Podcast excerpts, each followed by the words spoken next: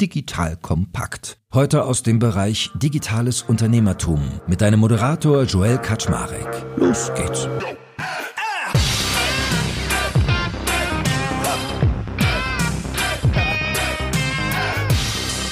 Hallo Leute, mein Name ist Schwerkat Schmarek. Ich bin der Geschäftsführer von Digital Compact und heute mal wieder ein sehr spannendes Unternehmen vor der Brust, was ich schon mal da hatte, auch immer wieder einladen kann, weil es so toll ist und tolle Dinge tut, nämlich das schöne Unternehmen Vitra. Kennt ihr bestimmt Designmöbel par excellence, sowohl fürs Büro als auch für zu Hause. Und mit Roman Erhardt gibt es dort seit einer Weile einen neuen Deutschlandchef, den ich äh, sehr schätze und wo ich mal neugierig bin, von ihm zu lernen. Zum einen, was tut sich denn eigentlich so bei Vitra? Wie verkaufen sie mittlerweile? Weil Möbel tut sich ja einiges online. Gibt Konsolidierung, gibt irgendwie die Frage immer wieder, haben sie einen eigenen Shop versus gehen sie über Händler? Die Arbeitswelt hat sich ja insgesamt sehr stark verändert. Also ich glaube, heute werden wir uns nicht langweilen mit spannenden Themen, sowohl um, ich sag mal, E-Commerce, Strategierichtung, als auch über konkretes Produkt und Einrichtung. That being said, lieber Roman, freue ich mich sehr, dass du da bist. Moin Moin. Danke, Joel. Morgen. Erzähl mal dem geneigten Hörer und der geneigten Hörerin, was hast du denn eigentlich vorher gemacht oder wie bist du so in die Vitra-Welt eingetaucht? Das ist eine gute Frage. Lass mich mal ganz früh anfangen. Äh, mein Vater war Entwicklungshelfer und oh. als solcher bin ich in Mexiko geboren, Guatemala, Nigeria groß geworden, dann mit 14 nach Deutschland gekommen. Und meine Mutter hat eigentlich immer gesagt, Junge, du wirst immer gefragt werden, wo du herkommst und du wirst immer Probleme haben, darauf eine vernünftige Antwort zu geben. Du bist einfach da zu Hause, wo deine Möbel sind. Meine Mutter hat immer Möbel gesammelt, Antiquitäten, aber auch zeitgenössische Möbel. Und so bin ich eigentlich groß geworden mit Designern, also schon zum Zeitpunkt, wo mich das ganze Thema gar nicht interessiert hat. Aber wie das bei guten Müttern so ist, impfen die einem das ein. Und so war eigentlich das Thema Möbel immer etwas, was mich sehr stark auch beschäftigt und fasziniert hat. Nicht so sehr, dass ich dann beruflich direkt dort gelandet bin, sondern ich bin eigentlich eher so eine ganz klassisch langweilige BWLer-Laufbahn gegangen. Habe zuerst ja, ein bisschen mehr als fünf Jahre in der Beratung gearbeitet, war dann ein Großkonzern. Und dann habe ich 2015 durch einen Headhunter ganz typisch angesprochen worden. Und irgendwann stellte sich dann raus, dass Vitra hinter dem ganzen Thema ist. Und dadurch, dass mich immer die Marke sehr fasziniert hat, war ich damals eigentlich gar nicht unbedingt bereit, meinen Job zu wechseln. War eigentlich recht happy. Aber ich war so neugierig, das Unternehmen kennenzulernen. Und dann ist das so, wie manchmal bei Partnerschaften ist. Man trifft einander und man verliebt sich ineinander. Und so bin ich dann 2016 im Januar dann zu Vitra gekommen. Habe damals zuerst angefangen im Headquarter war dort für verschiedene zentrale Sales-Einheiten zuständig, bin dann 2017 Geschäftsführer von Vitra in UK geworden und dann vor ja, knapp zwei Jahren durfte ich den größten Markt für Vitra übernehmen, Deutschland. Und werde jetzt ab Januar bin ich dann für Vertrieb weltweit zuständig. Wow. Und dann im Nebenjob noch dann äh, Geschäftsführer für Deutschland. Ist nicht wirklich ein Nebenjob, aber ich versuche das dann 50-50 zu machen. Crazy, ist ja verrückt. Und wie ist es, wenn man so international groß geworden ist? Ist es so, dass man so ein bisschen entwurzelt ist, dass du oft umgezogen bist, dass man oft neue Freunde hatte und so? Ist es so ein bisschen dein Lebensweg gewesen? Ja, genau. Ich, ich hätte, glaube ich, anders als entwurzelt, hätte ich, glaube ich, eher flexibel oder dynamisch gesagt. Ähm, aber es ist schon richtig. Also du hast, ich habe nirgends wirklich echte Wurzeln und es war eigentlich immer so, dass man lernt relativ schnell neue Freunde aufzubauen, Netzwerke aufzubauen, was durchaus hilfreich ist, wenn du dann später ähm, auch vertrieblich tätig bist ist das etwas, was dir tendenziell entgegenkommt. Aber es war immer so, dass dir dieses Reisen und dieses Thema internationales Arbeiten sehr viel Spaß gemacht hat. Und so hat das wahrscheinlich die äh, der rote Faden durch meine Karriere, dass es immer sehr international war. Und kannst du mal für den geneigten Laien beschreiben, was Vitra eigentlich für eine Organisation ist? Wie seid ihr so aufgebaut? Wie tickt ihr? Weil ihr seid ja mit einem Headquarter, ich mich täusche, in der Schweiz versehen, habt dann die ganzen unterschiedlichen Länderausleger. Ihr seid jetzt nicht börsennotiert, sondern ihr seid immer noch ein Familienunternehmen, wenn ich mich nicht täusche, Mittelständler. Wie es bei Schweizern ist, ein bisschen geheimniskrämerisch, was Zahlen angeht. Aber wie fühlt sich so von innen an? Also wie beschreibst du so eure Organisation jemand von draußen? Ja, ich glaube, das. Jetzt gibt's Werbung.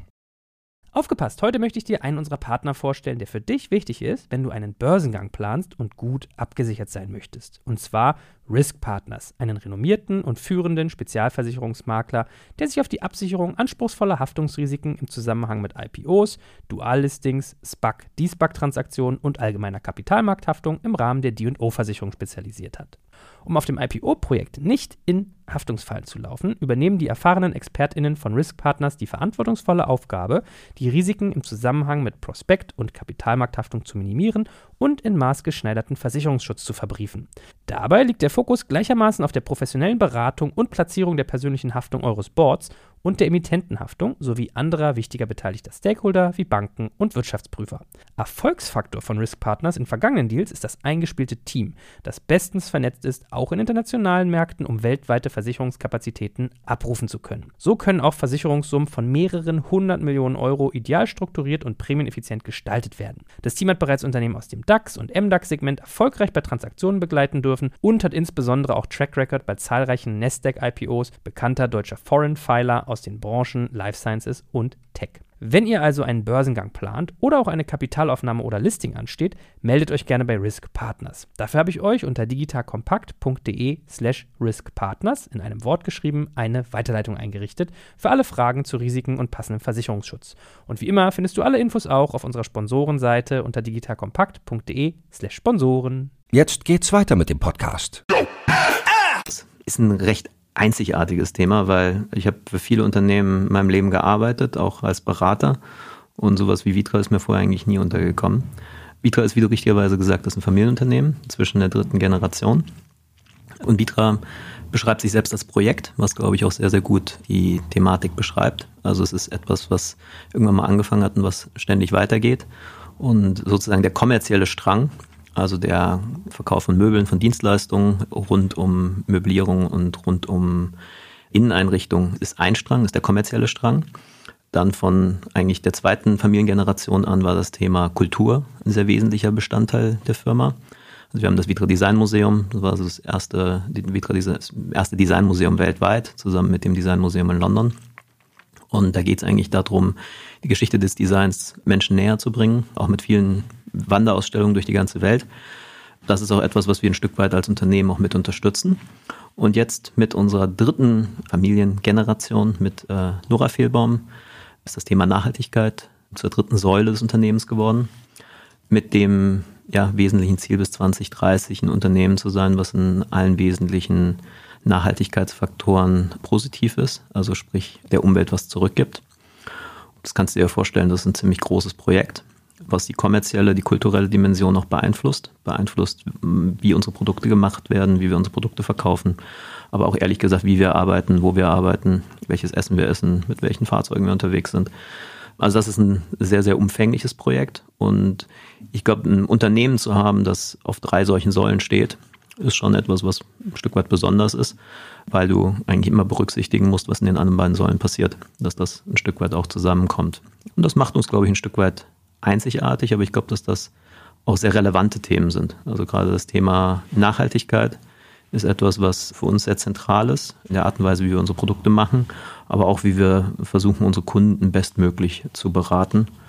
Und ich denke, dass das ein ein interessante, interessantes Fundament für die Zukunft ist. Und wie ist das? Man hat ja manchmal das Problem bei Familienunternehmen, jemand startet es mit einer starken Vision und Mission und dann kommen irgendwann die Folgegenerationen, die sich da manchmal auch so ein Stück weit abgekapselt fühlen, also die das irgendwie übernehmen und wo man manchmal erst reinwachsen muss, ob es wirklich einem selbst quasi zugehört. Ja, und man muss ja auch, ist ja auch kein Geheimnis, nicht jeder Enkel, nicht jedes Kind ist dann irgendwie auch zum Geschäftsmann geboren oder zur Geschäftsfrau. Was ist denn so euer Geheimnis, dass das generationenübergreifend übergreifend funktioniert, dass ihr diese Heritage auferhaltet, dass irgendwie eine Strategie da ist, die sozusagen eine gewisse Stringenz zu zeigen scheint, dass man da einfach das nicht verloren hat, so diesen Innovatorengeist? Ich glaube, da müsste man die Familie wahrscheinlich sogar persönlich fragen. Ich meine, meine Sicht als, als Interner ist auf jeden Fall, dass jede Generation etwas zur Mission dazugegeben hat. Also das Ganze wurde als rein kommerzielles Unternehmen, wie gesagt, gegründet. Die zweite Generation kam dazu. Und da war Rolf Fehlbaum, der das Unternehmen da sehr stark geprägt hat, Remo Fehlbaum auch. Aber denen lag halt Kultur sehr stark am Herzen. Das war denen wichtig. Und auf die Art und Weise ist der Vitra Campus entstanden mit all seinen tollen Gebäuden und das Thema Vitra Design Museum, also sprich das Thema Kultur zu fördern, zu unterstützen und das auch mit sehr viel Herzblut zu machen. Und so ist es jetzt mit Nora, die hat sozusagen die Mission übernommen und hat jetzt gesagt, okay, mir liegt persönlich das Thema Nachhaltigkeit am Herzen das ist etwas, womit ich groß geworden bin, was mir persönlich sehr wichtig ist. Und jetzt möchte ich dieses Unternehmen komplett nachhaltig umgestalten, ohne gleichzeitig einen Kompromiss einzugehen, was das Thema Kultur und auch das Kommerzielle eingeht. Also ich glaube, ein Stück weit die Mission deine eigene machen. Ich glaube, mhm. das ist etwas, was mit Sicherheit dabei geholfen hat, das Thema von einer Generation zur nächsten zu tragen. Jetzt ist spannend, wird mal zu sehen, was, was passiert sozusagen mit den mit der vierten Generation, äh, welche Mission die dann noch dazu packen. es wird, klingt so, als wenn es ein bisschen komplex wird langsam, ne?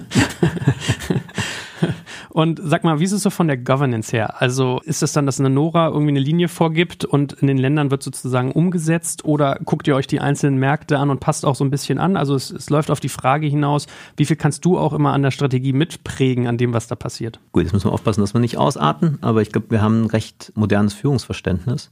Und natürlich ist es so, dass eine Grundpfeiler der Strategie, also das, was ich jetzt gerade erwähnt habe, das wird ein Stück weit auch vorgegeben, auch durch die Familie, durch den Verwaltungsrat vorgegeben. Aber die Art und Weise, wie wir das sozusagen auf dem Markt applizieren, wie sozusagen unsere Dienstleistungen hin zum Kunden sind, das ist je nach Markt unterschiedlich. Also wir haben in UK zum Beispiel eine ganz andere Marktstruktur, als wir es in Deutschland haben. Die Art, du hattest äh, im Vorgespräch mal das Thema Händler erwähnt gehabt eine Händlerfunktion in Deutschland ist eine ganz andere als eine Händlerfunktion in, in USA oder in UK.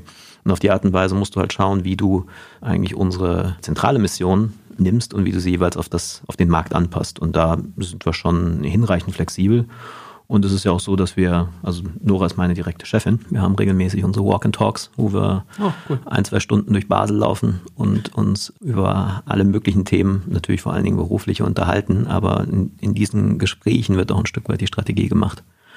Und ich glaube, da haben wir schon einigen Einfluss in den Märkten. Und lass uns doch mal die Hörerinnen und Hörer auch mal mit hinter die Kulissen nehmen, wie ihr eigentlich, also was eure Produkte sind. Es gibt jetzt, glaube ich, ganz viele, die kennt man so als Privatmensch, also was wie Eames Lounge Chair oder in der Küche hat bestimmt jeder mal bepolstert oder nicht bepolstert, eure Eames Chairs auch. Aber das ist ja nur eine Seite. Also Wohnen ist ein Bereich, wo ihr viel macht. Ähm, ich glaube, außer Betten macht ihr, glaube ich, nicht, ne? Nee, Betten machen wir nicht. Aber was fehlt noch? Regal, glaube ich, nicht. Auch, aber sonst auch Storage haben wir nicht so viel. Also so Schränke machen wir auch nicht. So, aber, aber ansonsten kann man uns schon eigentlich recht vollwertig zu Hause, aber auch im Büro einrichten.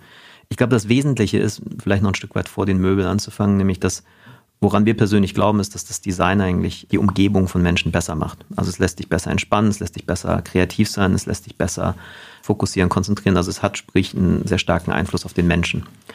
Und das, was wir versuchen, ist eigentlich durch das, was wir tun, das Umfeld von Menschen besser zu machen. Vielleicht drückt man es erstmal so galaktisch aus.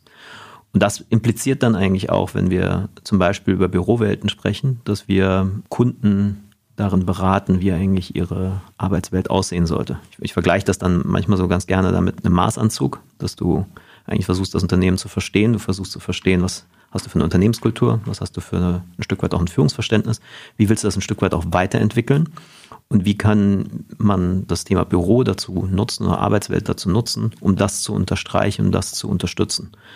Was nicht funktioniert, ist zu sagen, okay, ich will eigentlich eine super fancy Arbeitswelt haben, möchte aber gerne, dass alles old-fashioned oben über den Vorstandsraum abgewickelt wird und Termine bitte über meine Assistentin.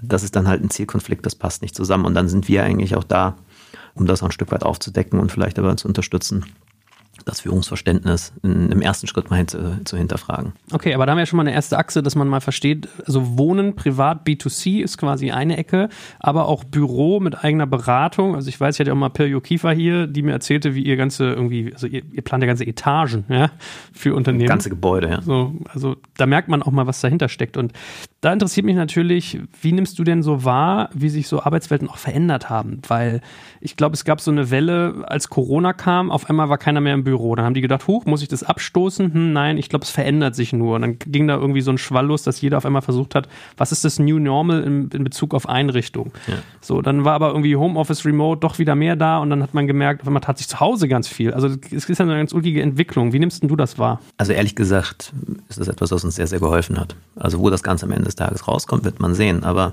im Endeffekt ist es so, also bringe ich es meistens auf einen Punkt, Früher hat das Büro eigentlich Monopol auf Arbeit gehabt. Du hast eigentlich in allermeisten Unternehmen deinen Arbeitsvertrag raus äh, reingeschaut und dann stand dort eine Adresse und dann war klar, wo du fünf Tage die Woche hingehst und in deinen Kernarbeitszeiten zumindest auch äh, dort bist.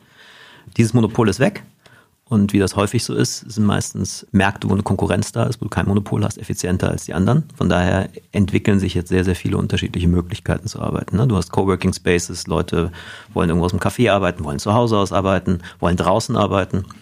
Und was muss man dann machen, wenn man eine Bürowelt macht? Man muss dafür sorgen, dass die attraktiver, interessanter und einladender wird. Also wie sorgst du dafür, dass die Leute eigentlich gerne zu dir kommen und dass sie einen echten Nutzen darin sehen? Da, wenn ein Büro nur aus einem weißen Kasten besteht mit einem weißen Tisch und einem schwarzen Stuhl und vielleicht noch irgendeinem halbwegs geschmackvollen Bild an der Wand, dann wird man hinterfragen, ob ich da wirklich hinkommen muss. Also gerade in Großstädten, wenn wir sind jetzt hier in Berlin, gleich ist es, es war für London, wo du teilweise Leute hast, die eine Stunde lang in die Stadt rein und raus pendeln, äh, musst halt hinterfragen, wenn du nur das anzubieten hast, einen weißen Kasten mit einem Tisch, einem Screen und einem Stuhl, dann werden die Leute hinterfragen, ob es das wirklich ist, ob man dafür reinkommen muss. Ergo müssen die Unternehmen sich eigentlich Gedanken machen, wie sorge ich eigentlich dafür, dass die Leute wirklich gerne ins Büro reinkommen, weil ich denke, wenn du sowas wie Unternehmenskultur machen willst, wenn du dafür sorgen willst, dass Leute kreativ sind, das ist schon gemäß Studien nachweisbar, dass die das dann machen, wenn sie sich meistens physisch zusammenkommen. Wenn sie das allerdings nicht mehr ganz so gerne machen, dann musst du dir überlegen, wie du dafür sorgst, dass, dass das stattfindet. Und für uns umgekehrt ist es eine Herausforderung in der Art und Weise, wie wir unsere Kunden beraten, aber auch flexibel da zu sein, weil im Endeffekt ist es für mich ja nicht relevant, ob der Stuhl im Büro oder zu Hause steht oder irgendwo im Coworking Space. Das sind zum Glück eigentlich alles Bereiche, wo wir ganz gut unterwegs sind. Aber es ist die Herausforderung in der Form, dass du Möbel, dass du Konzepte anbietest, die halt mit dieser Veränderung, mit dieser dynamischen Veränderung eigentlich, eigentlich Schritt halten. Okay, also erstes Learning, es werden höhere Ansprüche an Qualität und ich sag mal Wohngefühl oder Raumgefühl gestellt. Zweite, es muss flexibel sein.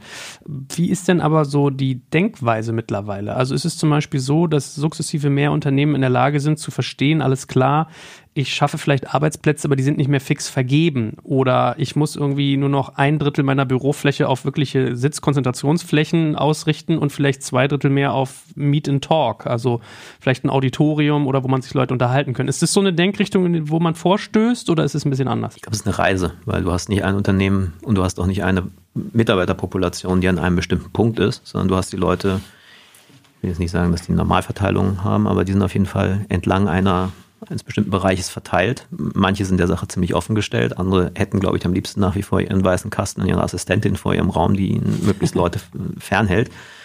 Und ich glaube, deswegen ist eher die Frage, ich glaube, es hat eine Entwicklung stattgefunden, die Leute sind offener geworden, aber es ist mit Sicherheit noch eine Reise zu gehen. Am Ende des Tages hängt auch immer sehr viel mit den Führungskräften zusammen. Ich glaube, Führungskräfte können sehr, sehr stark dafür sorgen, dass Leute es akzeptieren. Aber wenn die Führungskraft diejenige ist, wie ich es am Anfang schon mal erwähnt habe, die sich am liebsten irgendwo in seinem eigenen Büro verschanzt, dann wird das bei den Mitarbeitern auch nicht sehr viel anders aussehen. Okay, also drittes Learning im Prinzip, Kultur und Raumkultur gehen quasi Hand in Hand. Oder deine Firmenkultur, deine Leadership Culture, die muss sich quasi in deinem Raum widerspiegeln, ansonsten hilft dir auch das schönste Möbelstück nichts. Absolut. Also New Work ist nicht was, wenn du irgendwo ein paar coole Softdrinks, ein bisschen Bier im Kühlschrank stehen hast und hast einen Kicker, dann dadurch wird nicht New Work gemacht.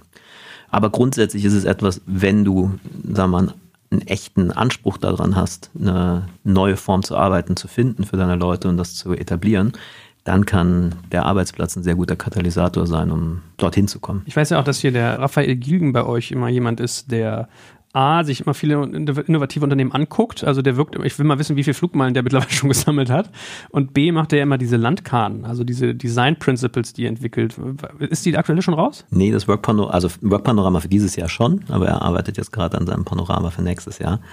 Aber Rafa ist ein ganz wichtiges Element. Also Rafa, wie du richtig sagst, ist unser Trend Scout. Zwischendurch ist er ziemlich gegroundet. Da war er auf seinem Bauernhof in Bayern, war aber da nicht minder tätig, hat die Zeit sehr genutzt, um zu lesen, um sich sehr viel mit Leuten zu unterhalten. Aber er ist derjenige, der uns auch challenged, der uns challenged in der Art und Weise, wie wir an Themen rangehen, wie gesagt, wie wir Unternehmen auch beraten, wo sich ein Stück weit die Sache hinentwickelt. Und er ist eigentlich hervorragend geeignet, um Leuten mal zu zeigen, wo die Tendenz ein Stück weit hingeht und wie vielleicht unser aller Welt in fünf bis zehn Jahren aussieht sprich Digitalisierung der Arbeit. Was macht denn ihr, wenn dem mal irgendwie ein Bus überfährt? Also Gott bewahre, ich klopfe auf Holz, aber das ist, also ich staune eigentlich, dass so eine Firma wie ihr eine Person hat, oder vielleicht nimmt man es von außen nur so wahr und es sind in Wirklichkeit 20, ja, aber es wirkt immer so, als wenn ihr den einen habt und so also ein bisschen der Johnny Ive der Vitra-Welt sozusagen. Der Johnny Ive der Vitra-Welt.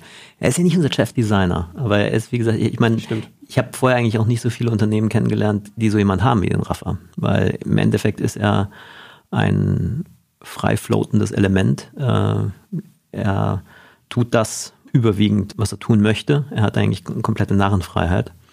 Ich hoffe mal, dass der schön immer aufpasst, wenn er auf die Straße geht, vor allem wenn er in Asien unterwegs ist.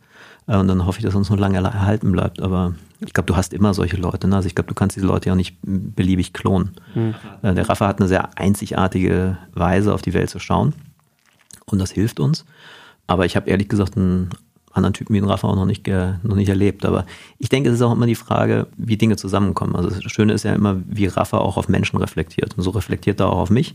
Und ich nehme bestimmte Dinge mit. Und dafür ist er halt sehr, sehr, sehr hilfreich, intern wie extern. Aber ihr habt jetzt nicht ein Gremium oder so, was sich so eine Art Trendgremium oder, äh, keine Ahnung, Vitra 2030 Arbeitsgruppe oder sowas so. Also arbeitet. Jetzt kommt ein kleiner Werbespot. Aufgepasst! Wusstest du, dass HR-Teams heutzutage mit mehr Aufgaben denn je konfrontiert sind? In der aktuellen Studie HR Trends, die Zukunft der Personalarbeit 2024 von Sage, wurden HR-Teams aus sieben verschiedenen Ländern und über 20 Branchen befragt, um top aktuelle Insights in der Entwicklung des Personalwesens zu geben. Sage entwickelt HR-Tools und Software für dein Unternehmen, um Lohnabrechnungen, Personalmanagement, Buchhaltung und mehr zu vereinfachen. So, und die Studie von Sage zeigt unter anderem, dass ganze 91% der HR-Teams angeben, dass ihre Arbeit Arbeitsbelastung im letzten Jahr zugenommen hat, aber gleichzeitig glauben 79 Prozent der Befragten, dass Automatisierung ihre Prozesse zukünftig verbessern und Zeit sparen kann. Ebenfalls spielt auch KI eine große Rolle. Derzeit nutzen etwa ein Drittel bereits Chatbots wie ChatGPT in ihren Prozessen und circa drei Viertel der PersonalleiterInnen sind sich bereits sicher, dass KI die Arbeitsweise im HR revolutionieren wird. Du merkst, die Studie ist vollgepackt mit Statistiken, überraschenden Erkenntnissen und Tipps für HR-Führungskräfte, die vorankommen wollen und zeigt eine Momentaufnahme der sich stetig wandelnden Rolle von HR heute. Am besten schaust du dir die Studie HR-Trends, die Zukunft der Personalarbeit 2024 selbst an. Unter digitalkompakt.de slash Sage, S-A-G-E, kannst du sie dir komplett kostenlos herunterladen. Und wie immer findest du alle Infos auch auf unserer Sponsorenseite unter digitalkompakt.de slash Sponsoren. Werbung Ende. Nicht. Doch, wir haben eine Vita, also wir haben eine Strategie, die auf 2030 geht. Das ist auch etwas, was wir regelmäßig weiterentwickeln und wo mit Sicherheit der RAF ein Stück weit einen Einfluss hat, aber da kommen viele andere Themen mit dazu. Aber das ist eher etwas, was so in der engeren Unternehmensspitze zusammen mit dem Verwaltungsrat auch diskutiert wird. Aber dort kommen zum Beispiel so Themen wie, ja, schon diese recht radikale Fokussierung auf das Thema Nachhaltigkeit her. Dass wir sagen, wie stellen wir uns das Unternehmen in einem gewissen Zeitpunkt und einem gewissen Zeitraum vor und sorgt eigentlich dafür, dass du eine scharfe Profilierung behältst. Also ich glaube, das ist etwas, was wenn du tagtäglich unterwegs bist, kämpfst um Projekte und sonst was, dann besteht ja schon die Gefahr, dass du ein Stück weit einfach in diese, in das Hier und Jetzt verfällst. Und ich glaube, das ist schon etwas, wo wiederum aus meiner Berufserfahrung wir uns bei Vitra eigentlich schon sehr stark beschäftigen, was unsere Profilierung heute eigentlich ausmacht, wie sorgen wir dafür, dass wir die auch nicht aufgeben, aber gleichzeitig, wie entwickeln wir die auch weiter, dass Themen Digitalisierung, Themen wie ändert sich Arbeit, ein Thema, wie, wie verändern die Menschen die Art und Weise, wie sie zu Hause wohnen, dass wir darauf Antworten haben. Aber nochmal Postskriptum zu Rafa und seiner Arbeit. Was steht denn auf dem aktuellen Panorama so drauf? Also wenn du jetzt sagen würdest, 2023, your workplace should be, wie wäre der Satz zu beenden? Auch da solltest du vielleicht eher den Rafa fragen, aber ich glaube, das, was ich dir eben gesagt habe, im Sinne von das Thema Hierarchie, das Thema Digitalisierung, das mhm. Thema, ich sag mal, echtes New Work. Ne? Also nicht das, was ich eben kurz erwähnt habe, sondern das Thema, wie finden Menschen eigentlich den Sinn wieder in ihrer Arbeit? Das wir jetzt nicht die Purpose-Diskussion anfangen, aber im Grunde Sinnstiftung. Und da gibt es schon Unternehmen, die sehr radikal an das Thema Hierarchie angehen, an das Thema Purpose rangehen. Und ich glaube, dass wir da das Thema War for Talent, ne? also kann man jetzt darüber diskutieren, ob dieser Krieg überhaupt noch am Laufen ist oder ob nicht Talent den Krieg eigentlich schon gewonnen hat und man sich als Arbeitgeber einfach besser auf dieses Szenario einstellt. Aber ich glaube, das sind eigentlich so alle solche Themen. Also ich glaube auch, wenn es eine Klammer jetzt gibt, ohne davon überschwenken zu wollen, ich meine, ich unterhalte mich sehr, sehr viel mit Unternehmen. Wir sind ja heute in Berlin, habe eben schon ein Unternehmen getroffen, habe noch ein paar auf meiner Agenda für heute und für morgen. Wenn es eine Klammer gibt, dann ist es das Thema War for Talent. Also die Schwierigkeit, Leute zu finden und die Le nachher dann die Schwierigkeit, auch diese Leute zu behalten. Hm. Und was sorgst du dafür, dass die Leute gerne für dich arbeiten und dementsprechend das Thema Loyalität auch da ist. Hast du mal so zwei bis drei Case Studies, also Unternehmen, wo du sagst, die haben mit euch gearbeitet, es gibt ein Vorher-Nachher, so Makeover-Effekt und du sagtest, wow, die sind das angegangen auf eine Art und Weise, das ist schon so Top-Perzentil. Gibt's schon, ich weiß aber, ich habe jetzt vorher nicht um Erlaubnis gefragt, ob ich die Namen nennen darf. Und daher würde ich es, wenn es okay ist, anonym halten. Aber es gibt zum Beispiel, das ist der, der erste, der mir jetzt eigentlich eingefallen ist in der Hinsicht.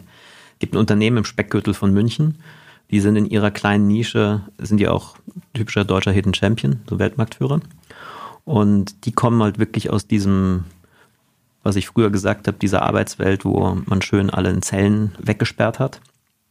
Und es war damals ein Geschäftsführer oder der CEO, der hat uns auf einer Veranstaltung kennengelernt, war dann bei uns am Vitra Campus Und den hat irgendwie dieser Virus befallen, dass er gesagt hat, okay, das ist vielleicht der, das ist exakt die Art und Weise, wie ich eigentlich die Ideen, die ich mit dem Unternehmen habe, für alle fühlbar umsetzen kann. Und der ist halt einen recht radikalen Weg gegangen, komplettes Desk-Sharing, also komplett weg von territorialen Arbeitsplätzen. Er selbst auch kompletten Vorstandsbereich aufgelöst, sitzt mit den Teams, sitzt unter den Leuten.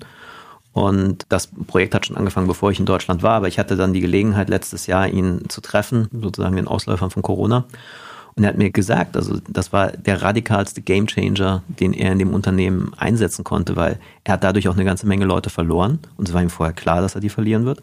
Aber er ist auf einmal wettbewerbsfähig, wenn Leute zu ihm kommen, die, also Top-Absolventen von der TU, die auch Angebote von den ganzen großen Konzernen in München haben. Und er kann den Leuten sagen, jetzt kommt mal hierher und ich zeige euch mal, wie wir arbeiten. Ne? Also ich zeige euch, wie wir arbeiten, ich zeige euch unser Führungsverständnis und das wirkt in dem Unternehmen zumindest sehr glaubhaft und hat hinsichtlich Innovationsfreude. Also wie gesagt, der kann ja die KPIs relativ gut runterrattern, wozu das alles geführt hat, weil der ist eigentlich ein knallharter Rechner. Und das hat sich eigentlich auch unterm Strich sehr, sehr gut gerechnet dafür. Und ich glaube, es hat das Unternehmen halt wirklich zukunftsfähig gemacht. Und ich denke, da gibt es noch ein paar andere Beispiele auch Unternehmen, sagen wir mal, die schon sehr erfolgreich waren, die das gemacht haben und damit auf diesem Pfad geblieben sind, was ja, glaube ich, mindestens genauso schwer ist, wie einmal dorthin zu kommen. Aber ich glaube schon, weißt ich, für mich ist wichtig, das Thema nicht zu groß zu machen. Ich meine, im Endeffekt reden wir über eine moderne Arbeitswelt. Und für mich ist es ein wesentliches Tool, das umzusetzen, was du hinsichtlich Führung vorhast, hinsichtlich Unternehmenskultur vorhast. Aber es ist, wie gesagt, ein Werkzeug, was du gut dafür einsetzen kannst. Ich glaube, es ist ein sehr wichtiges, sehr fühlbares Werkzeug, was auch relevanter geworden ist, aber am Ende des Tages ein Werkzeug. Ich glaube, es gibt manchmal Dinge im Leben, die kann man erst nachvollziehen, wenn man sie gefühlt hat, also erlebt hat. Zum Beispiel Elternschaft. Also wenn man Kinder hat, weiß man erst, was das wirklich bedeutet. Und ich glaube, bei Räumen ist es ein bisschen ähnlich. Wenn man mal so ein Vorher-Nachher hat. Ich erinnere mich auch, als wir unsere Fläche eingerichtet haben, habe ich irgendwie einen großen Zuckerwasserhersteller da gehabt, wo ich einen Auftrag an einen Wettbewerber verloren habe, der mir sagte, Mann, hättest du die Räume schon gehabt? Ich glaube, mein Team hätte bei dir gebucht. Sehr sicher. Ja, wo ich dachte, Wahnsinn, verrückt. Oder was es mit den Mitarbeitenden macht, wenn man halt merkt, wie die auf einmal anders motiviert sind. Deswegen, ich glaube, das, mhm. das stimmt schon. Und hast du mal eine Einschätzung, wie viele der Unternehmen, mit denen ihr arbeitet, arbeitet, sind denn auf einem eher innovativen Pfad und wie viele eher auf dem klassischen? Es könnte sein, dass wir eine Verzerrung drin haben, dass Leute, die innovativ denken, eher auf euch zugehen als die klassischen, aber wäre trotzdem interessant.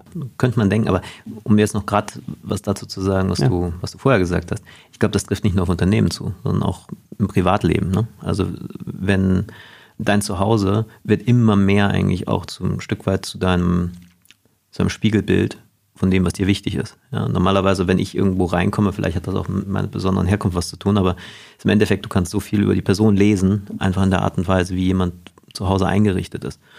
Und genau das Gleiche trifft auf Unternehmen zu. Das wirft einen direkten Eindruck auf Leute, die sich dort bewerben, natürlich auf Leute, die dort arbeiten, wobei die manchmal vielleicht ein bisschen betriebsblind werden, aber auch auf Kunden, Lieferanten, Partner und so weiter und so fort. Bei uns, wir haben ja Unternehmen eigentlich aus allen Bereichen. Wir haben manche Unternehmen, die setzen einfach Stühle oder Tische von uns ein und wir haben Unternehmen, die wir durch die komplette Reise begleiten und für die wir eigentlich durch die Workplace, also Workplace Consulting Workshops gehen, die wir ein Thema Innenarchitektur begleiten.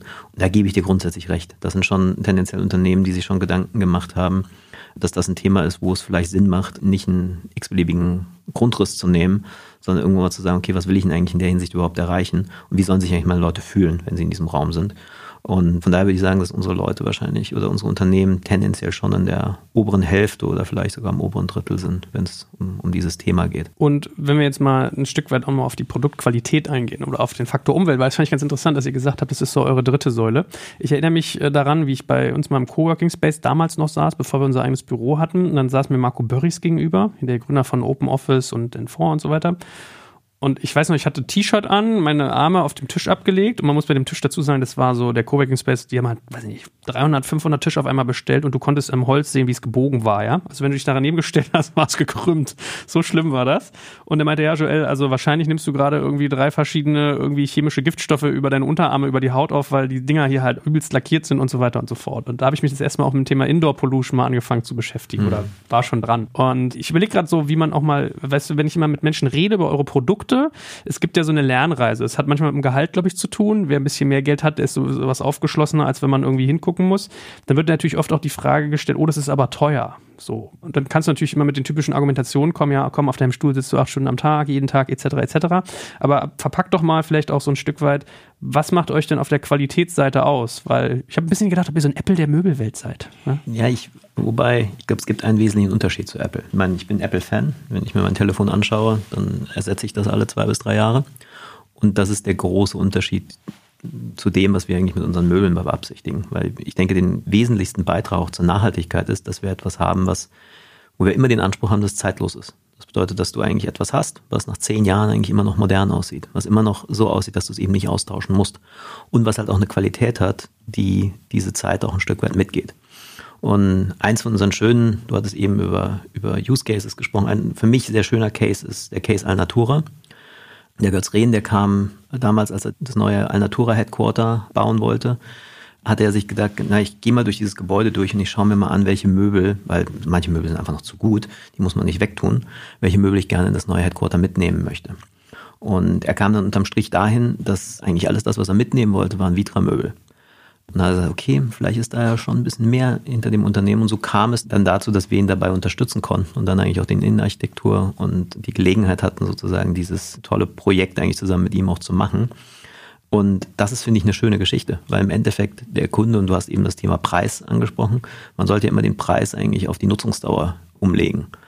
Und wenn du das anguckst, dann würde ich mal sagen, ist auf jeden Fall Vitra nicht günstig, das wollen wir auch nicht sein, aber wahrscheinlich preiswert. Und das ist, glaube ich, ein sehr wesentlicher Beitrag zum Thema Nachhaltigkeit, aber natürlich arbeiten wir auch an allen anderen Facetten. Aber Ziel ist eigentlich immer, dass du ein Produkt kaufst, an dem extrem lange Spaß hast und dass, wenn irgendwann mal was dran ist, du dann auch extrem leicht wieder reparieren kannst, dass du Bezüge einfach abnehmen kannst, dass die Teile so modular sind, dass du einfach, wenn man ein Teil defekt ist, das auch relativ leicht austauschen kannst, um einfach die Lebensdauer längstmöglich zu verlängern und im Gegensatz zu manchen Tech-Companies die Produkte nicht so zu designen, dass sie nach zwei bis drei Jahren ausgetauscht werden müssen. Ja, weil ich habe so drüber nachgedacht. Ich glaube, man hört ja bei mir raus, dass ein gewisses Fanboy-Tum mir nicht abzusprechen ist. Also ich bin heute noch weniger neutral als ohnehin schon. Aber wenn ich immer was habe, wo Leute, wenn ich mit eurer Mar über, über eure Marke rede, dann kommt immer das Thema Preis. Ach, das ist aber teuer.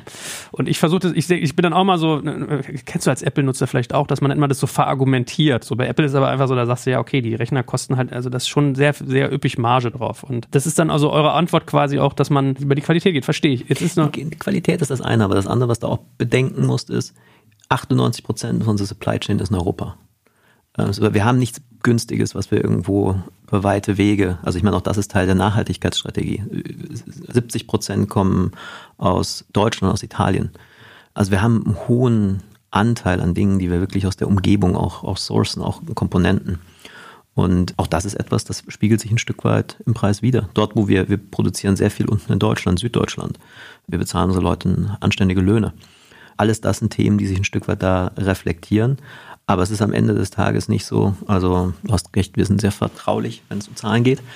Aber äh, mit Sicherheit sind unsere Margen und Profite nicht vergleichbar mit den großen amerikanischen Tech-Companies. Da wollte ich jetzt mal darauf hinaus, weil man kennt es ja teilweise aus dem Bereich weiße Ware, dass so äh, sozusagen, was ich eigentlich grenzt es an Verbrechen, ehrlich gesagt, dass man ja bei manchen Produkten einbaut, dass die irgendwann kaputt gehen. Wissentlich, dass es Verschleißteile gibt. Wenn ich die aus Kunststoff mache, hält das Ding zehn Jahre weniger lang oder fünf, als wenn ich sie aus Metall mache. Und da gibt es ja immer so diesen, diesen, ich weiß nicht, ob es ein Urban Legend ist, aber wirklich stimmt, dass Miele so die einzigen sind, die lange halten. Und ich finde, bei euch ist es ja ein bisschen ähnlich. Also also was gut für den Kunden ist, ist ja dann manchmal aber schlecht für ein Unternehmen, was in einem kapitalistischen System arbeitet. Ne? Also wenn eure Möbel lange halten, dann habt ihr wenig. Ist absolut richtig, ja. Aber es ist wirklich Teil auch der Unternehmensstrategie, dass wir gesagt, das ist, was wir, was wir anstreben, was wir wollen. Also ich hatte vor kurzem ein Interview gehabt, wo es um den Bundestag geht, weil die Stühle im Bundestag sind auch Vitra-Stühle. Und da kam dann die Diskussion auf, dass das ja ein hervorragendes Businessmodell ist, weil die können sie ja nicht austauschen. Also eigentlich vom Businessmodell her gäbe es wahrscheinlich deutlich bessere, weil die eigentlich seit dem Bau des Bundestags genau die gleichen Stühle sind. Das Einzige, was zwischendurch mal passiert ist, dass die Bezüge mal gereinigt wurden. Aber darum geht es am Ende des Tages nicht, sondern es geht eben darum, wie gesagt, ich glaube, den größten Beitrag zu Thema Nachhaltigkeit kannst du dadurch bieten, dass die Leute es auch nach zehn Jahren gar nicht wegwerfen wollen. Und du es vielleicht dann irgendwann mal deiner Tochter weitergibst. Habt ihr denn schon einen Ansatz für, sage ich mal, irgendwas, was in Richtung refurbished geht oder Second-Hand Market? Weil ich meine, war ja früher oft so, man hat sich irgendwie so ein Eames Lounge Chair gekauft für irgendwie 7.000, 8.000, vielleicht damals sogar noch D-Mark oder 5.000 D-Mark, ich weiß nicht, was der vor Jahrzehnten gekostet hat und den vererbt man so. Aber es gibt ja bestimmt auch viele, die so Mobiliar von euch haben, die es theoretisch weiterverkaufen wollten, aber ist natürlich für, also ist ja me mega schwierig zu handeln für euch und irgendwie margenarm etc. etc. Aber wenn man hier Nachhaltigkeit so richtig konsequent leben will, müsste man ja eigentlich sagen, müsste man sich so ein Thema irgendwie auch angucken, oder? Ja, wir haben einen Circle Store äh, ah, okay. in Offenbach, wo wir gebrauchte Möbel auch verkaufen. Erstmal nur unsere eigenen. Aber es ist genau das, was du sagst. Also ich meine, das, was wir vorhaben, wir, wir lernen zurzeit noch dort. Also wir, unser Circle Store in Belgien, Amsterdam, dort verkaufen wir auch schon Produkte, die von Händlern wieder zurückkommen. Aber ich glaube, das Thema Circular Economy ist auf jeden Fall ein Thema, auch wieder Teil von unserer Nachhaltigkeitsstrategie, was wir dort verfolgen wollen, wo wir ganz viel Zukunft sehen, in der Form, dass wir es als Unternehmen einfach selbst besetzen wollen. Mhm. Aber auch, dass du halt ein Stück weit in so einen Circle Store reinkommst und Produkte reparieren lassen kannst, wenn irgendein Defekt dort ist. Auch das ist eigentlich Teil davon. Ist es eigentlich so, dass ihr versucht, auch Komplexität gering zu halten? Also ich muss gerade so an USM denken. Ich weiß, als die mal bei mir waren, haben die mir erzählt, sie haben irgendwie zwölf Farben und die haben sie seit Jahrzehnten und es kommen auch eigentlich keine dazu. Es gibt auch nicht mal so, hey, Halloween 2023, jetzt machen wir mal einen neuen Orangeton oder so, sondern es ist sehr basic.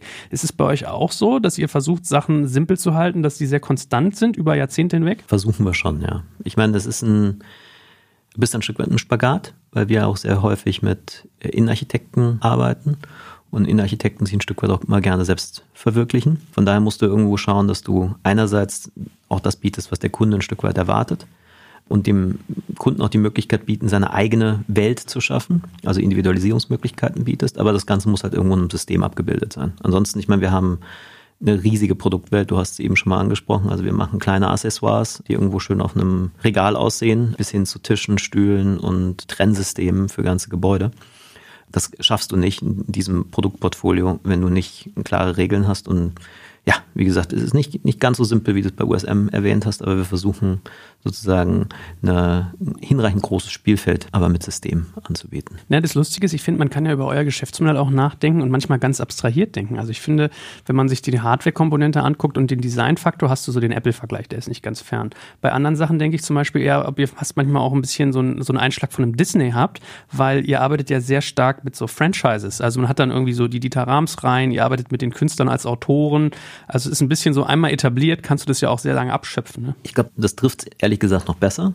Also ich, Franchise wäre ich ähm, also Franchise im Sinne von, wie man, ja. also das, äh, ich kenne es mal aus dem Basketball, da ist, weiß ich nicht, Atlanta Hawks oder Chicago Bulls ist ein ja. Franchise. Ja? Aber ich meine, eine, im, eine Endeffekt ist, wenn du, also das, wie wir die, wie wir unsere Arbeit machen hinsichtlich Möbeln, ist eigentlich so, dass wir unsere Sachen nicht selbst designen. Also es, wir haben inzwischen ein, zwei Produkte, die wir selbst designt haben, aber das große Portfolio an Produkten, die wir haben, sind von Industriedesignern äh, entwickelt und gemacht. Und in der Regel ist es so, dass entweder wir haben eine Idee, gehen auf einen Industriedesigner zu, der aus unserer Sicht dazu passt, oder der Industriedesigner kommt mit einer Idee zu uns. Und dann haben wir eigentlich die Ingenieure, haben die Erfahrung, wie man das in ein fertiges Produkt umsetzt. Und das dauert sehr häufig ein paar Jahre, um dorthin zu kommen. Wahnsinn. Dementsprechend ist es eigentlich so, dass wir, ich sehe uns teilweise eher als ein Verlag, wo die ja, Autoren sozusagen zu uns kommen und wir arbeiten zusammen mit den Autoren, bis das Werk bestmöglich aussieht. Und dann wird es veröffentlicht. Und das trifft wahrscheinlich das, das Bild die Beschreibung des Bildes wahrscheinlich mit am besten. Ja, ich denke, wenn ich bei diesem, bei dem Disney bleibe, also Dieter Rams wäre jetzt so der George Lucas, ne, der hat so eure Star Wars Welt geschaffen. Dann gibt es irgendwie diese beiden Engländer, diese beiden, oh, die, ich, ich, oh. Barbara Osgeby. Ja, danke schön. Äh, das ist dann vielleicht eher so die, weiß ich nicht, Donald Duck Mickey Mouse, aber du verstehst, was ich meine, ne? Und der einzige Clou, der ja noch fehlt, ist, wenn man das weg von der Hardware kriegte. Also denkt ihr über sowas auch mal nach, die Designsprache in was replizierbar Digitales zu überführen? Also NFT wäre jetzt zum Beispiel sowas naheliegendes, ja, oder? Wir schauen uns das an. Also wir schauen uns diese Trends an, weil also das auszuschließen wäre deppert. Und wir müssen einfach schauen, was das für uns passende Modell ist. Aber dadurch, dass wir eigentlich über die physische Erscheinung im Raum kommen, sind wir noch recht stark physisch unterwegs. Aber wir schauen uns diese Modelle, auch NFTs und sonst was, wir haben Projektgruppen, die sich das anschauen. Und da muss man einfach schauen, was der richtige Einstieg dazu ist. Aber bin ich völlig bei dir. Also auch das ist wieder die Parallele zur Arbeit umso mehr Arbeit sozusagen im digitalen Raum stattfindet, umso mehr musst du dann halt als Design Company auch überlegen, wo deine Existenzberechtigung in diesem digitalen Raum ist. Ähm, und auch da, ja, muss man mal schauen. Eigentlich, wenn du, das ist ein interessanter Gedanke, den du da, also das spinnt sich in meinem Kopf gerade weiter. Wenn du dich zu 80 Prozent nur noch in Online-Meetings aufhältst, dann müsste Vitra sonst eigentlich auch jemand sein, der so den digitalen Hintergrund für die Einrichtung von deinem Google Meet sozusagen. Ja, ich meine, du kannst ja noch einen Schritt weitergehen, kannst sagen, das, was wir jetzt heute in Teams und Zoom sehen, ist ja im Jahr 2022. Wie sieht das Ganze in fünf bis zehn Jahren aus? Dann werden wir uns ja wahrscheinlich irgendeine Form von Brille aufziehen oder welche Device auch immer. Und dann werden wir das Gefühl haben, in einem solchen dreidimensionalen Raum zu sein. Und dann ist die Frage, wie ist denn der eingerichtet? Ja. ja. Aber ich glaube, da muss eine Firma wie ihr auch super vorsichtig sein, wegen diesem modern versus zeitlos Gedanken oder Exakt, ja. innovativ. Und deswegen mhm. dauert es vielleicht auch ein bisschen länger als bei anderen, weil es halt meistens, was uns immer sehr wichtig ist, dass es nicht trivial wird. Dass es nicht etwas ist, was, wo man schnell auf dem fahrenden Zug aufspringt, weil das dann die Gefahr hat, dass es beliebig wird. Und daher schauen wir uns das an, überlegen uns gut, was wir machen, aber wenn wir es dann machen, dann wollen wir es eigentlich. Ich glaube, die ist da sehr hoch. Machen. Ja, ich glaube das auch. Ich glaube, die ist da sehr hoch. Wenn du jetzt irgendwie sagst dir mal, ah, Gucci ist jetzt ins Metaverse eingestiegen oder Nike macht jetzt die Treter und so. Die haben ja aber auch eine ganz andere Saisonalität. Die habt ihr ja gar nicht. Deswegen ist es bei euch viel brutaler, glaube ich. Ja, genau. Und wir versuchen eben nicht Fashion zu sein, sondern eigentlich eine andere Nische zu besetzen. Wie ist denn das eigentlich, wenn du mal prozentual aufmachst? Wie viel Prozent eures Umsatzes ist eigentlich mit Büro und wie viel ist mit Wohnen verbunden? Also ist es 50-50 oder wie ist es verteilt? Ich würde mal sagen, es ist weitestgehend gleich verteilt. Also wie gesagt, okay. wir reden nicht gerne über Zahlen, aber es ist meistens so, also während Corona war es so, dass Wohnen stärker war als Büro. Jetzt zur Zeit ist es eher so, dass Büro gerade wieder etwas stärker ist, weil man eine gewisse Konsumzurückhaltung hat infolge der Krisen. Aber es sind eigentlich zwei vollwertige Beine, auf denen wir stehen, ja. Und wie ist so mittlerweile euer Vertriebspfad gebaut? Weil ich erinnere mich, es war ja lange ein Thema, Vitra eigener Online-Shop ging nicht, weil irgendwie sehr händlerorientiert. Ich meine zu wissen, oder hat man den Flurfunk gehört, nicht von euch, aber so aus dem Markt, dass ihr früher sogar für euren eigenen Online-Shop teilweise Umsätze an die Händler zurückgeführt habt, weil ihr mit denen solche Deals hattet, dass das eigentlich nur über die laufen soll, dass man dieses Vertrauen erstmal aufbauen musste, was mittlerweile da ist.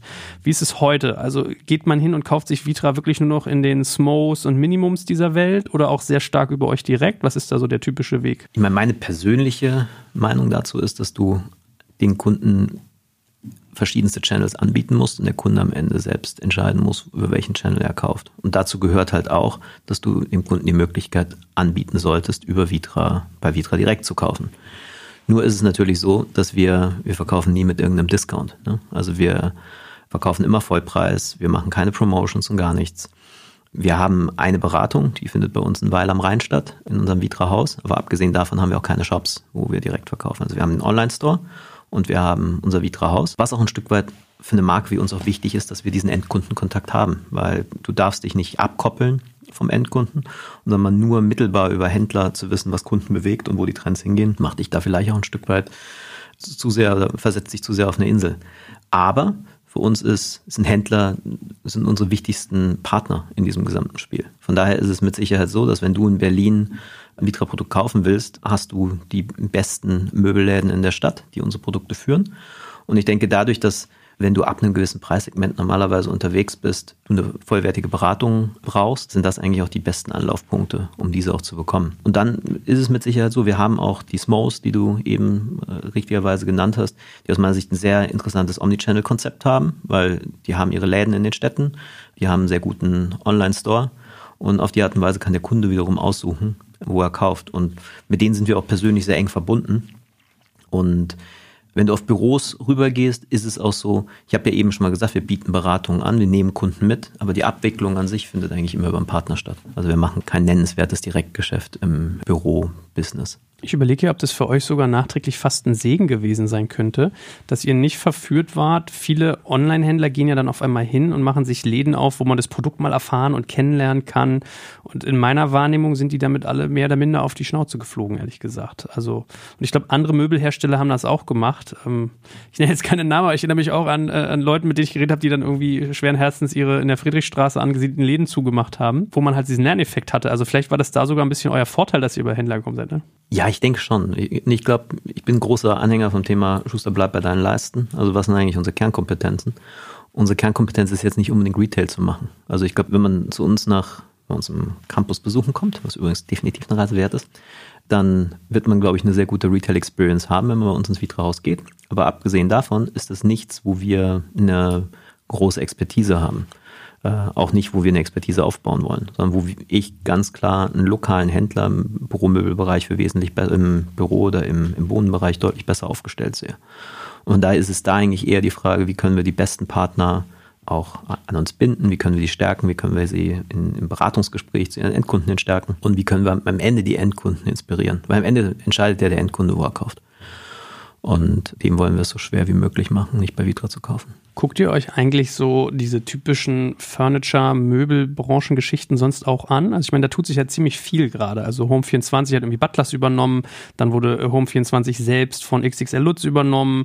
Wayfair fliegt jetzt so halbwegs gesettelt, aber immer noch nicht, glaube ich, über den Berg durch die Gegend. Dann einige sind gerade pleite gegangen. Also da ist ja sehr viel Bewegung gerade drin. Man möchte ja meinen, dass das Geschäft irgendwie Möbel übers Internet, über Digital First Unternehmen zu kaufen, vielleicht jetzt gerade auch mal ein bisschen salonfähiger wird. Das ist aber natürlich von eurem Geschäft eigentlich sehr weit weg, weil die sind immer hingegangen, die haben ja, ihr habt ja eine Marke, was die nicht haben. Das heißt, so ein klassischer Online-Möbelhändler geht eigentlich immer hin, versucht äh, Wiederkäufe über Accessoires und Co. zu triggern und ansonsten hast du halt, dass du einmal eine Couch bestellst, das dauert sechs Wochen, du hast die in die Probe gesessen, dann ist das so eine Lala-Erfahrung im schlimmsten Fall. Guckt ihr euch das trotzdem an? Natürlich müssen wir uns das anschauen. Also, äh, und ich bin eigentlich über unsere Händler auch sehr, sehr nah an diesem Business dran. Nur wie du jetzt gerade richtigerweise gesagt hast. Also wir hatten so Sonderkonjunktur über Corona, wo logischerweise viele Läden zu waren. Von daher sind viele Online-Stores eigentlich aus allen Nähten geplatzt. Da hatten sie eher das Problem, dass die Produkte nicht da waren, weil die teilweise halt ihre Lieferketten nach Fernost hatten, also hatten eher Lieferprobleme, haben dann teilweise extrem ausgebaut und jetzt normalisiert sich das Geschäft und kommt wieder runter und pendelt sich wieder eher auf ein Normallevel ein. Vielleicht viele sehen auch, dass das nicht ganz so krass skaliert, wie sie sich zwischendurch äh, gedacht haben. Und ich denke, da hängt vielleicht auch ein Stück weit die Begründung hinter den ganzen Konsolidierungen, die man zurzeit sieht, weil du irgendwo versuchst, Economies of Scale aufzubauen, damit du hinten in der Logistik, in der Lagerhaltung effizienter wirst. Aber die Kernfrage, und das ist so ein bisschen das, was du ja auch mit verknüpft hast, ist, wenn ich mir ein Sofa kaufe für einen deutlichen Betrag, also für irgendwas, was sagen wir, deutlich im, im Vierstelligen ist, dann willst du meistens mal drauf gesessen haben. Du willst es gefühlt haben. Du willst gucken, wie fühlt sich denn der Stoff an. Vielleicht willst du auch mal wissen, ob der Stoff, auf dem du da sitzt, ob du da anfängst zu schwitzen, wenn es im Sommer heiß wird. Und das sind halt Themen, wo du zurzeit zumindest immer noch an gewisse digitale Grenzen kommst. Und daher sehe ich zurzeit immer noch diesen, den Omnichannel-Approach, also wo du eigentlich auch einen physischen Touchpoint hast, eigentlich als sehr wesentlich an. Aber ich finde es ein extrem spannendes Umfeld. Wie gesagt, hinsichtlich Retouren, hinsichtlich Logistik, hinsichtlich Lagerhaltung, hinsichtlich, wie du die mannigfaltigen Möglichkeiten eines Sortiments abbildest, ist der Möbelhandel wahrscheinlich nicht der online-affinste Markt. Äh, den du da draußen findest. Aber mit Sicherheit schauen wir uns da jeden Approach an, der dort eigentlich zurzeit stattfindet und überlegen und reflektieren, was das eigentlich für uns selbst bedeutet. Per se würde ich ja sagen, ich habe noch nie einen Multichannel-Ansatz gesehen, der funktioniert hat, aber bei eurem Segment hat man die Margenträchtigkeit plus die Produkterfahrung, die Komplexität und die lange Lieferkette. Vielleicht ist es sogar ein Thema und wahrscheinlich funktioniert dann der Design-Aspekt darin, weil wenn ich so drüber nachdenke, ihr verkauft ja auch über sowas wie Connox oder Design-Bestseller, die sind ja auch online first. Da verkauft ihr sicherlich gut drüber, aber wahrscheinlich gibt es da auch Segmente, die gut gehen, sowas wie Stühle und Accessoires und Deko und Sachen, wo es dann vielleicht komplizierter wird, wenn man an Sofas denkt. Genau, es funktioniert überall dort gut, wo du, aber meistens ist es so, dass du irgendwo dir eine Beratung holst. Also mhm. es gibt bestimmte Produkte, inzwischen, du hast eben den Lounge schon erwähnt. Die Leute kennen den Lounge haben den vielleicht schon mal irgendwo bei Freunden Probe gesessen. Da hat sich interessanterweise, wenn du mich das vor sechs, sieben Jahren gefragt hättest, ich gesagt, das ist kein Online-Produkt. Das hat sich inzwischen zu einem echten Online-Produkt entwickelt aber weil die Leute eben physische Möglichkeiten hatten, dieses Produkt zu fühlen und zu testen. Wie gesagt, bei einem Sofa, ich weiß es nicht. Ich denke, du musst auf dem Sofa gesessen haben, musst gefühlt haben, um zu wissen, dass du dafür diesen Betrag auch ausgibst. Und am Ende des Tages, keine Ahnung, viele Leute sitzen drei, vier Stunden am Tag auf dem Sofa. Ich leider nicht. Ähm, Aber wenn du so viel Zeit dieses Produkt nutzt, dann willst du auch sicher sein, dass es passt. Könnte was dran sein. Ich glaube auch, man geht dann in die Läden, erkundigt sich, hat viele Touchpoints, bis man dann, wo man dann kauft, vielleicht kommt da dann die Rechnung, geht dann auf, zu sagen, du bietest mehreres an und bei dem einen verfängt der Online-Shop, bei dem anderen der lokale Händler, beim dritten Vitra direkt. Ja, spannend. Lass uns mal als letzte Frage den Ausblick nach vorne sozusagen wagen. Es gibt ja immer diesen schönen Satz, man äh, überschätzt, was man in zehn Jahren leisten kann und man unterschätzt, was man in fünf leisten kann. Was glaubst du denn, wo ihr, euer Markt und die Arbeitswelt in fünf Jahren steht? Boah, das ist eine Undankbar, ne? anspruchsvolle letzte Frage. Also ich glaube, man, man, unterschätzt das ein Stück weit. Wir sehen ja eigentlich heute auch die Trends, wo sich es in vielen Unternehmen hin entwickelt. Also sprich das Thema, die Möbel werden, also tendenziell werden die Büros kleiner werden Die Möbel werden flexibler werden. Das Zuhause und das Büro fusioniert stärker. Also du siehst wesentlich mehr Einflüsse des Zuhauses geht ins Büro rein und viele Büros finden immer mehr zu Hause statt. Von daher verheiratet sich das ganze Thema immer stärker. Und ich glaube, dass dieses wir benutzen heute ziemlich viele englische Worte, aber ich glaube, bei dir ist das okay. Aber diese Awareness rund darum, äh, worauf sitze ich, aus welchem Material ist es gemacht, ist es nachhaltig, äh, ich glaube, die wird eigentlich in allen Bereichen deutlich steigern. Ich glaube, diese Tendenz dazu, dass du dir etwas kaufst, was tendenziell hält, wo du weißt, du kannst es reparieren, du kannst es behalten, ist etwas, was bei Leuten nach wie vor am Zunehmen ist vor allen Dingen hier in, in unseren Breitengraden. Deswegen glaube ich, dass wir da zurzeit die richtigen Pfeiler besetzen. Und da die Strategie bis 2030 geht, sollte das auch etwas sein, was uns für die nächsten zehn Jahre vorbereitet. Na gut, lieber Roman, es war ein spannender, spaßiger Blick. Ich tauche immer mal gerne wieder in eure Welt ein. Wird bestimmt bald mal wiederkommen, dann immer so im Halbjahresrhythmus oder so. Und äh, für den Moment schon mal vielen, vielen Dank und bleibt gesund und ich drücke euch die Daumen. Danke, Joel. Das wünsche ich dir auch. Danke fürs Zuhören beim Digital Kompakt Podcast. Du merkst, hier ziehst du massig Wissen für dich und dein Unternehmen heraus. Wenn du mit uns noch erfolgreicher werden möchtest, abonniere uns auf den gängigen Podcast-Plattformen. Und hey, je größer wir werden, desto mehr Menschen können wir helfen. Also erzähl doch auch deinen Kolleginnen und Kollegen von uns. Bis zum nächsten Mal.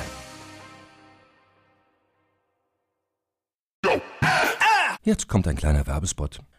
Aufgepasst! Wusstest du, dass HR-Teams heutzutage mit mehr Aufgaben denn je konfrontiert sind? In der aktuellen Studie HR Trends, die Zukunft der Personalarbeit 2024 von Sage, wurden HR-Teams aus sieben verschiedenen Ländern und über 20 Branchen befragt, um top aktuelle Insights in der Entwicklung des Personalwesens zu geben. Sage entwickelt HR-Tools und Software für dein Unternehmen, um Lohnabrechnungen, Personalmanagement, Buchhaltung und mehr zu vereinfachen. So, und die Studie von Sage zeigt unter anderem, dass ganze 91% der HR-Teams angeben, dass ihre Arbeit Arbeitsbelastung im letzten Jahr zugenommen hat, aber gleichzeitig glauben 79 Prozent der Befragten, dass Automatisierung ihre Prozesse zukünftig verbessern und Zeit sparen kann. Ebenfalls spielt auch KI eine große Rolle. Derzeit nutzen etwa ein Drittel bereits Chatbots wie ChatGPT in ihren Prozessen und circa drei Viertel der PersonalleiterInnen sind sich bereits sicher, dass KI die Arbeitsweise im HR revolutionieren wird. Du merkst, die Studie ist vollgepackt mit Statistiken, überraschenden Erkenntnissen und Tipps für HR-Führungskräfte, die vorankommen wollen und zeigt eine Momentaufnahme der sich stetig wandelnden Rolle von HR heute. Am besten schaust du dir die Studie HR-Trends, die Zukunft der Personalarbeit 2024 selbst an. Unter digitalkompakt.de slash Sage, S-A-G-E, kannst du sie dir komplett kostenlos herunterladen. Und wie immer findest du alle Infos auch auf unserer Sponsorenseite unter digitalkompakt.de slash Sponsoren. Werbung Ende.